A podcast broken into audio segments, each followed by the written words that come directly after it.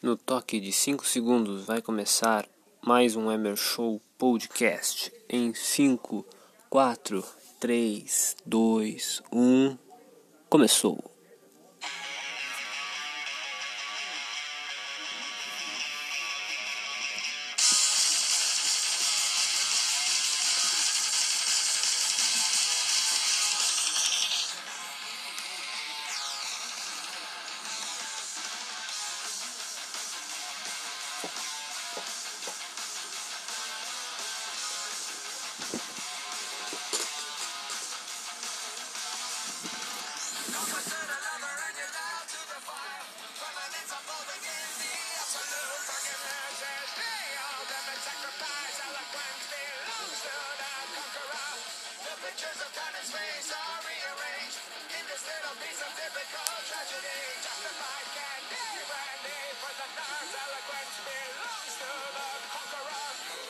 Então vamos começar esse grande podcast uh, em, com um som maravilhoso, né? Que é System of a Down, do álbum Mesmerize, Sed Satui, que música maravilhosa.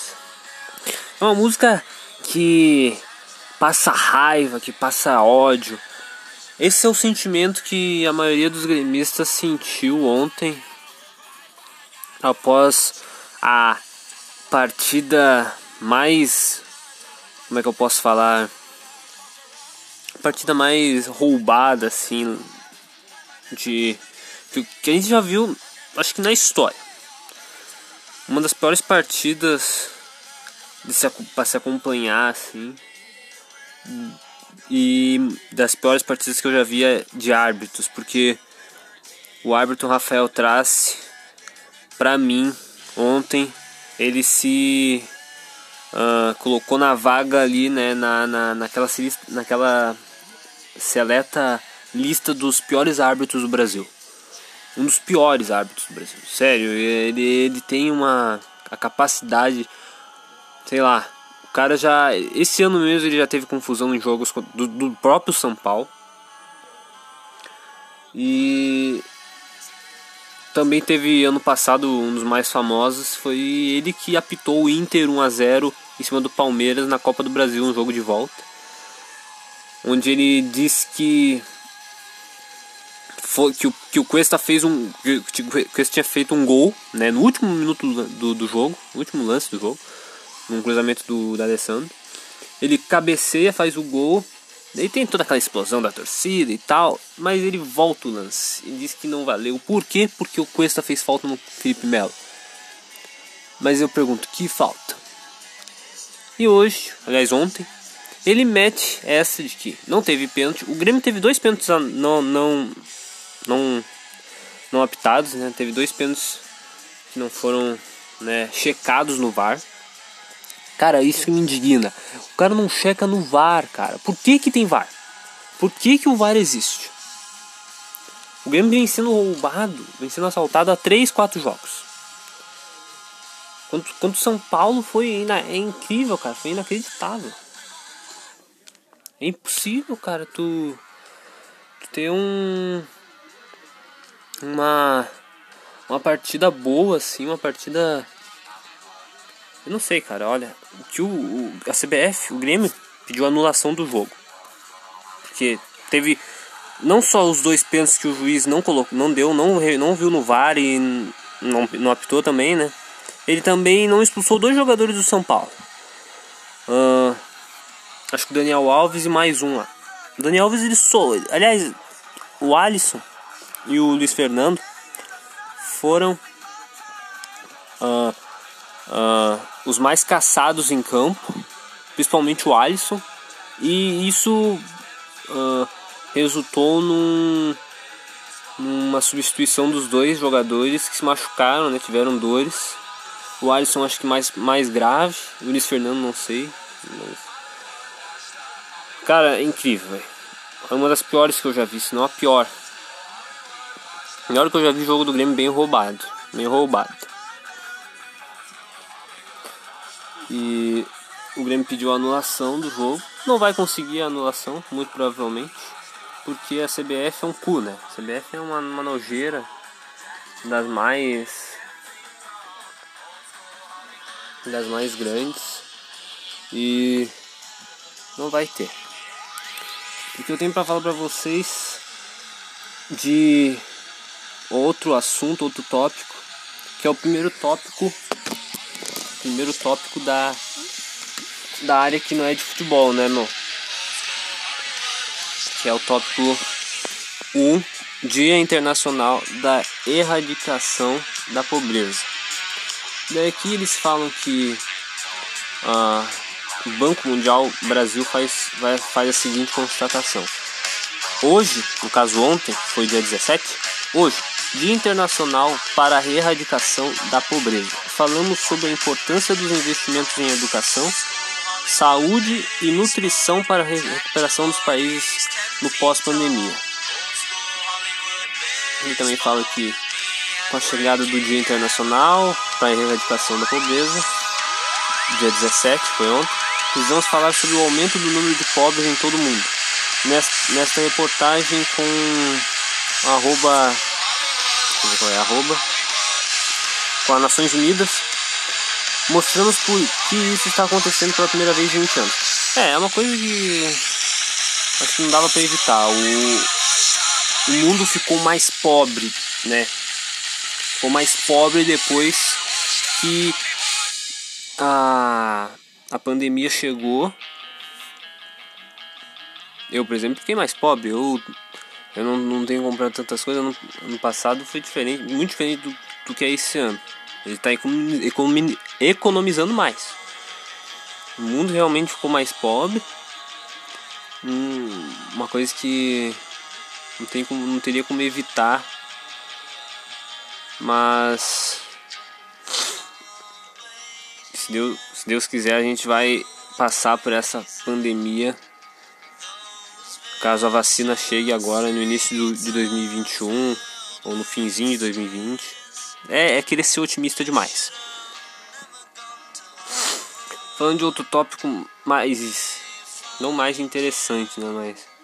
É um tópico uh, relevante que é a Bolívia está realizando as suas primeiras eleições sem o Evo Morales em 20 anos. 20 anos. E aqui diz: bolivianos vão às urnas neste domingo para escolher o próximo presidente do país. Domingo hoje, né?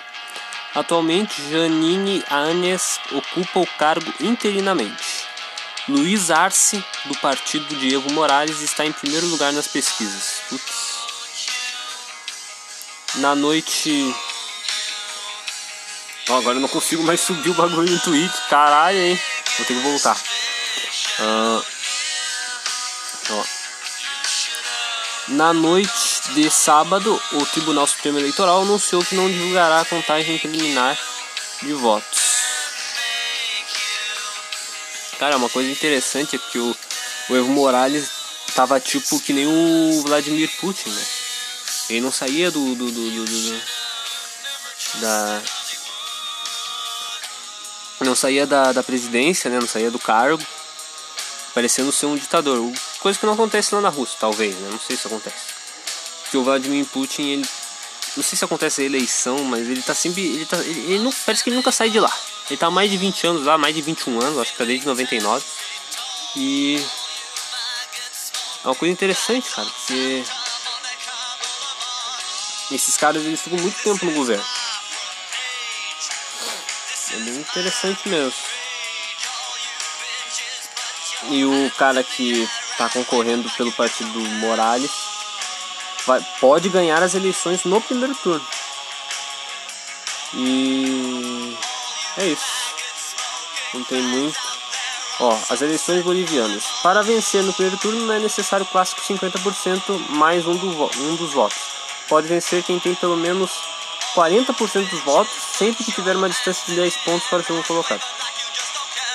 Ah, eles fazem aquela clássica, acho que é voto, pega o papel, assina lá e coloca na caixinha. Aí pode ter a uma uma manipulação ali também, né? Mas daí é com eles.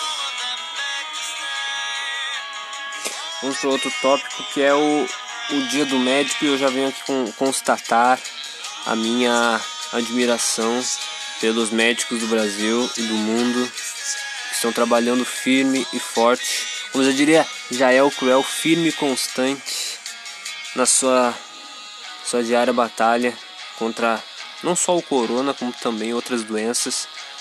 Que apesar do corona ser o centro, ser a, a, a base deles, né, para ser o principal, ser a principal doença do ano.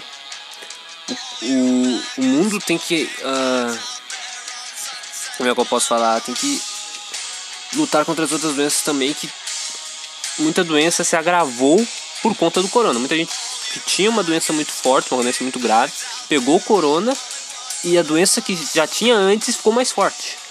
Isso é uma coisa a se, a se, a se pensar, porque muita gente não morreu por conta do corona, mas morreu porque o corona potencializou a outra doença que a pessoa já tinha, né?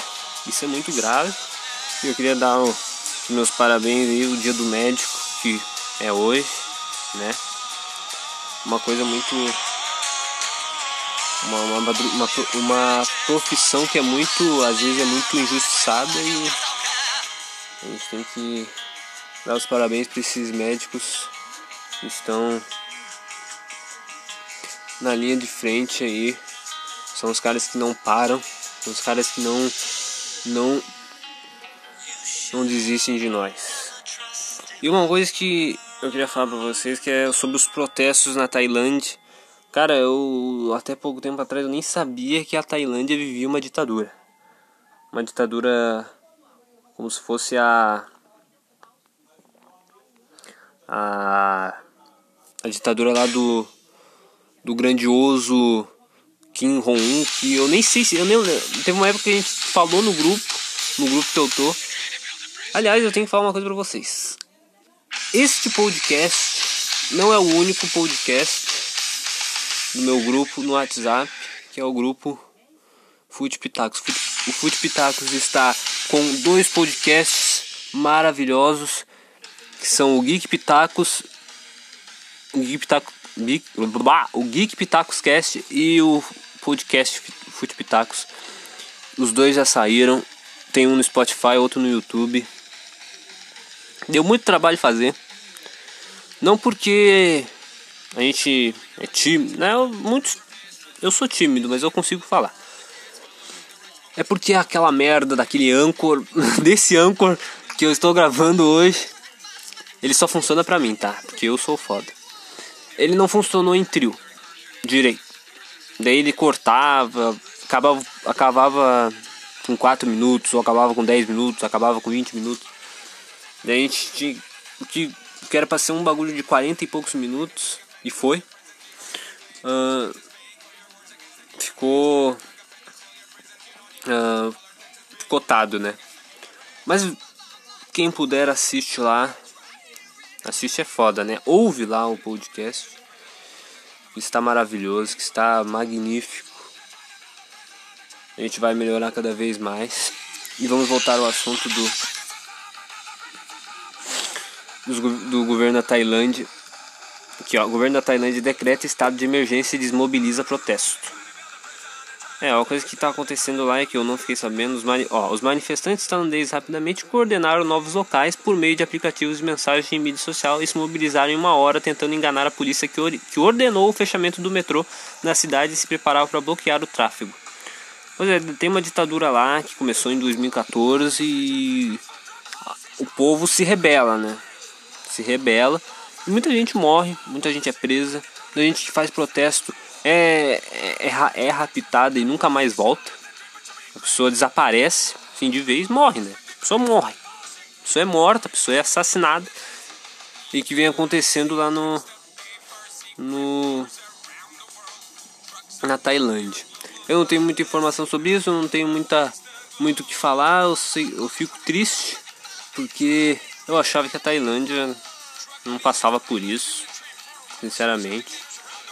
Mas deve ter muito lugar aí que passa por isso. Uma das minhas lembranças da, da Tailândia, eu nunca fui pra Tailândia, é que tem o filme Se Beber Não Case 2, que se passa lá, é um baita filme, né? O filme se passa em Bangkok. Que, bah, nossa, eu não é, não, é essa, não é essa a recomendação de filme, mas poderia ser. Não, essa é a recomendação de filme, pode ser essa a recomendação de filme. Eu vou fazer, aliás, vou fazer duas recomendações de filme. Esse filme e A Vila, que era o, o filme inicial, né, que eu ia fazer. Cara, olha a música que o Spotify me coloca, né, meu? Tá, desse aqui mesmo. A Vila é um filme do M. Night Shyamalan, que é um diretor que eu gosto muito. Diretor do Corpo Fechado, do Sexto Sentido, do Fragmentado, do Vidro, do da, daquele filme Sinais, que é muito bom até o final. Aquele filme Sinais é muito bom até o finzinho dele.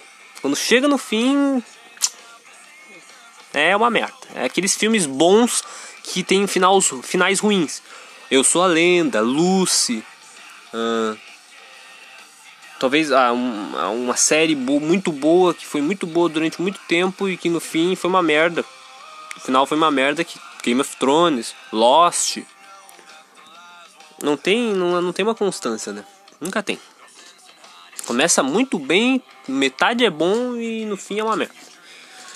Mas isso não, agora vamos terminar com essa, com essa indagação da Tailândia, dos filmes, já fiz as recomendações. Vamos falar de futebol. O Corinthians de Wagner Mancini. O Corinthians, o André, meu amigo André, meu antigo amigo. Uh, é que eu, eu tinha um outro amigo corintiano, só que eu nunca mais falei com ele que ele nasceu justamente no dia 4 de julho. 4 de julho é o dia da independência dos Estados Unidos. O, acho, que é da, acho que é da independência ou é alguma coisa que eles comemoram lá, não sei. E também é o dia que o Corinthians foi campeão da Libertadores. E justamente no 4 de julho, né? Eles, o Corinthians libertou a América. Eu acho que é isso, né? Eu acho que tem alguma coisa a ver com libertar a América lá nos Estados Unidos. Não sei se é independência. O que eu posso falar do Corinthians, caras? é o seguinte: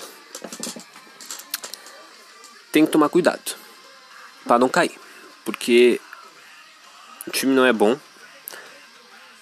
Cara, levar de 5 do Flamengo, cara, é uma coisa que eu nunca imaginaria.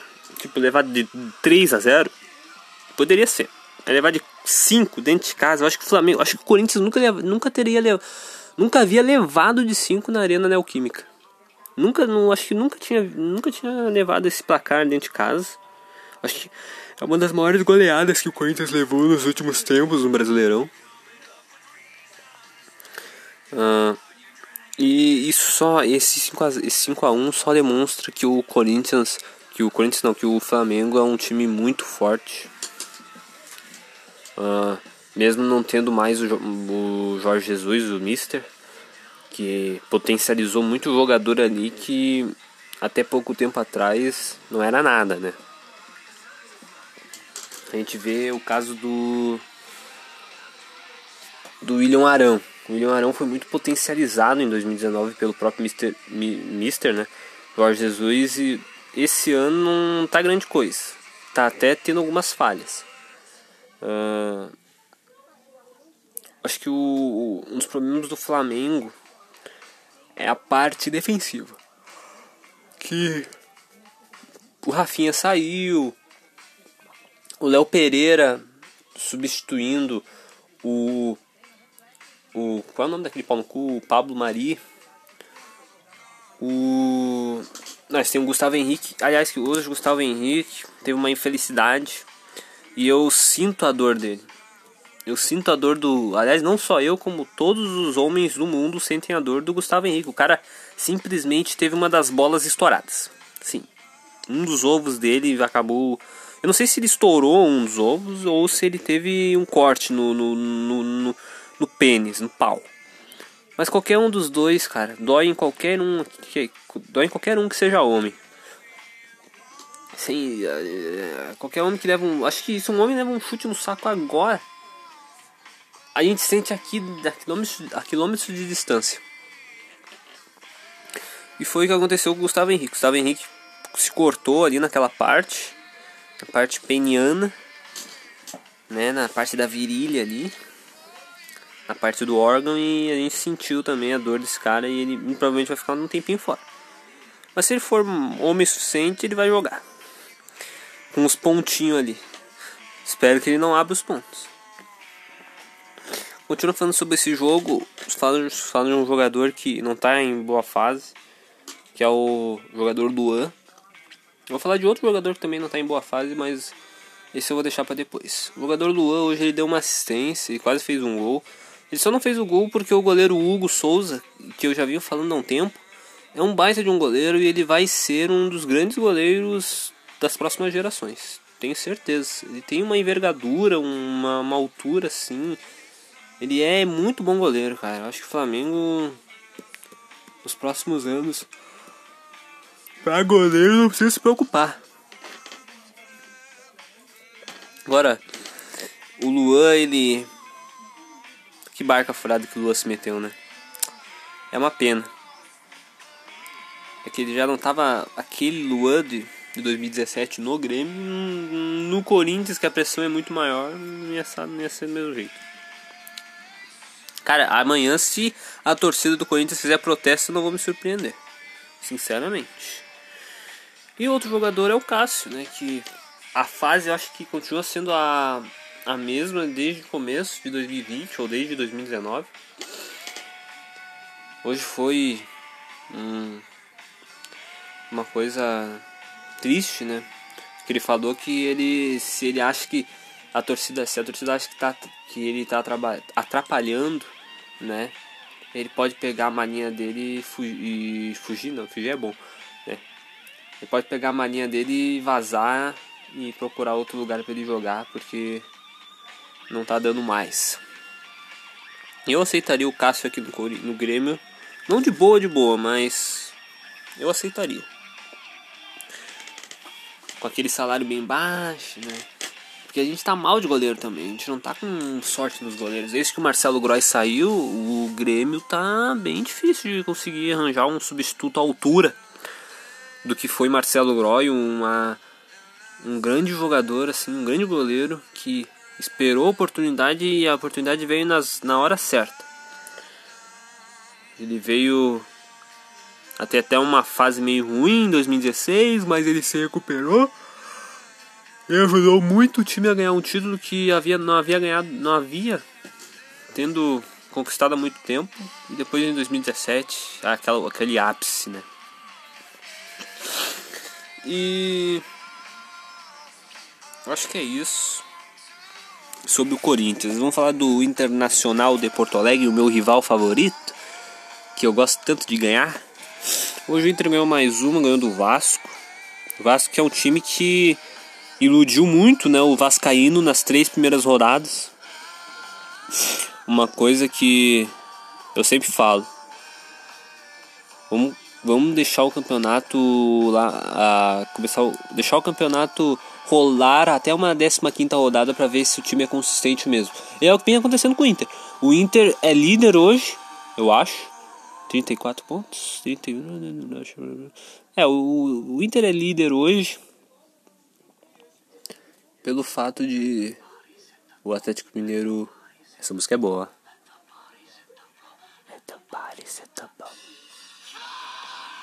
Ah, o Inter tendo ficado. Ah, não, não tem levado muitos gols, né? E o Atlético Mineiro não jogou ainda. Mas o Inter vai ficar. Vai dormir hoje na, na liderança muito provavelmente, se o, o Bahia permitir, né, o Inter é líder essa rodada. E é isso. Acho que o trabalho do senhor Kudê vem sendo muito bom. Só não tem sido bom em Grenais, mas tá bom.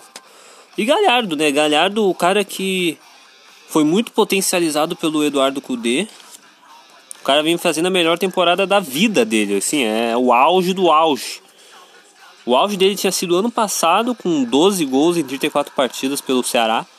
E esse ano, com 30 e poucas partidas, 34, 35 partidas, ele já tem 17, 18, 19 gols por aí. E sendo 14 no brasileiro.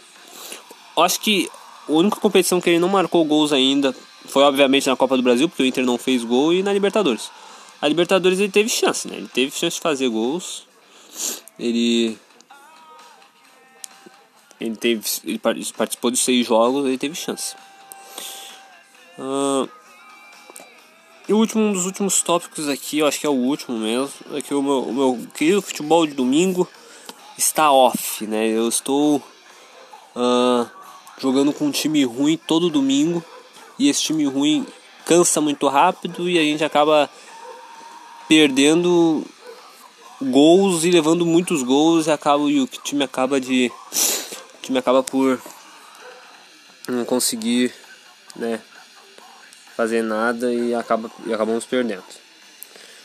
O que aconteceu, mas hoje, o que aconteceu hoje na defesa foi um primor. Eu encarnei Walter Kahneman, Jeromel, Cuesta, Maldini, Sérgio Ramos, Van Baresi, os zagueiros da, os melhores zagueiros da história eu encarei, eu encarnei. Dei um puta carrinho foda ali, saí jogando bem ali num, num dois. Dei passes primorosos. Essa, essa, essa dos passes eu fico puto porque os caras são ruins e eles não conseguem uh, acompanhar o meu ritmo. Daí se eu dou um passe fraco, assim, não fraco, fraco, mas médio e que passa por todo mundo, o cara pega e não faz o gol. Ele deixa o cara na cara do gol, velho. Na, na, na, na, dos carrinhos foi incrível, cara. E eu até me lembro de uma história que eu tava jogando interclasse e eu acabei dando um carrinho, não podia, e o juiz me deu um amarelo. Daí o capitão do time, a gente tava ganhando, era final, era final do campeonato e a gente tava ganhando. O cap... Era 2x1, um, acho o capitão do time me resolveu me tirar porque eu estava com amarelo. E muito provavelmente eu não ia ter o mesmo poder de marcação uh, estando amarelado. Se eu fosse mais junto ainda na marcação, eu acabaria por ser expulso. Mas cara, eu ficando mais tempo ali, não ia dar a merda que deu. Que merda que aconteceu? Eu saí, fiquei puto, saí, mas saí. Eu não sou, não era o capitão do time, não era o dono do time, então não tinha o que falar. O que aconteceu é que quando eu saí, entrou um zagueiro mais baixo do que eu. E zagueiro não pode ser baixo, o zagueiro tem que ser alto. Eu não sou tão alto, mas eu sou o suficiente para poder tirar as bolas de cabeça. O que aconteceu? O goleiro só pegou a bola, lançou na outra área com as mãos e o zagueiro, o zagueiro não marcou direito o atacante lá. Na, na real, a atacante, porque era uma guria jogando. Agora, isso, isso, isso deixa mais feio ainda. Ele vai lá e não marca direito, a mina só cabeceia para trás e a bola entra no ângulo. Tu acha mesmo que se, se fosse eu, eu não tiraria, não tiraria aquela bola? No fim, perdemos por 3 a 2 com gol de falta no final. E a cara de cu do capitão é foi incrível, né? Eu só saí, eu só peguei minha medalhinha, saí de lá do colégio, fui para casa chutando o balde, chutando tudo. E nunca mais olhei na cara daquele pau no cu. Mentira, eu olhei sim na cara dele. Porque a gente era. Mas eu, não, eu fiquei um tempinho sem falar com ele. E é isso. Essa é uma história de como a gente perdeu o Interclasse. É, uma, é, é incrível porque o ano, ano anterior a gente havia vencido o Interclasse com um time muito ruim, um time muito pior do que o de 2018. Em 2017 a gente venceu o Interclasse com um time muito inferior. E a gente era o azarão, praticamente o azarão. Em 2018, quando a gente tinha um time muito melhor, com um treinamento treinando muito melhor do que treinávamos em 2017, a gente infelizmente perde porque teimosias à parte. É foda, né? Quando o cara é muito fã do Renato Portaluppi, a teimosia encarna junto, né? Mas é isso, gurizada. Dar mais um conselho para vocês assistirem lá os outros podcasts que eu participo, o Geek Pitacos e o, o podcast Fute Pitacos.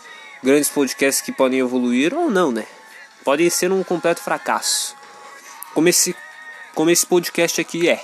Um completo nada. Então é isso. Acompanha aí, cuzão, e valeu.